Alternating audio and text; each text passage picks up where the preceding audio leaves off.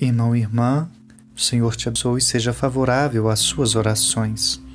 No Evangelho de hoje, de Marcos, capítulo 12, versículo de 28 a 34, depois de ser interrogado por um fariseu e um saduceu, Jesus é submetido ao teste por um mestre da lei sobre o mandamento principal.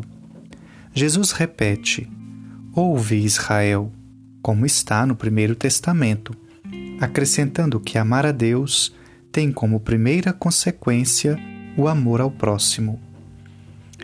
E o mestre da lei acrescentou que amar o próximo supera, como culto, os sacrifícios e holocaustos. Nossos dias são oportunos para agir com amor ao próximo. Não percamos tempo.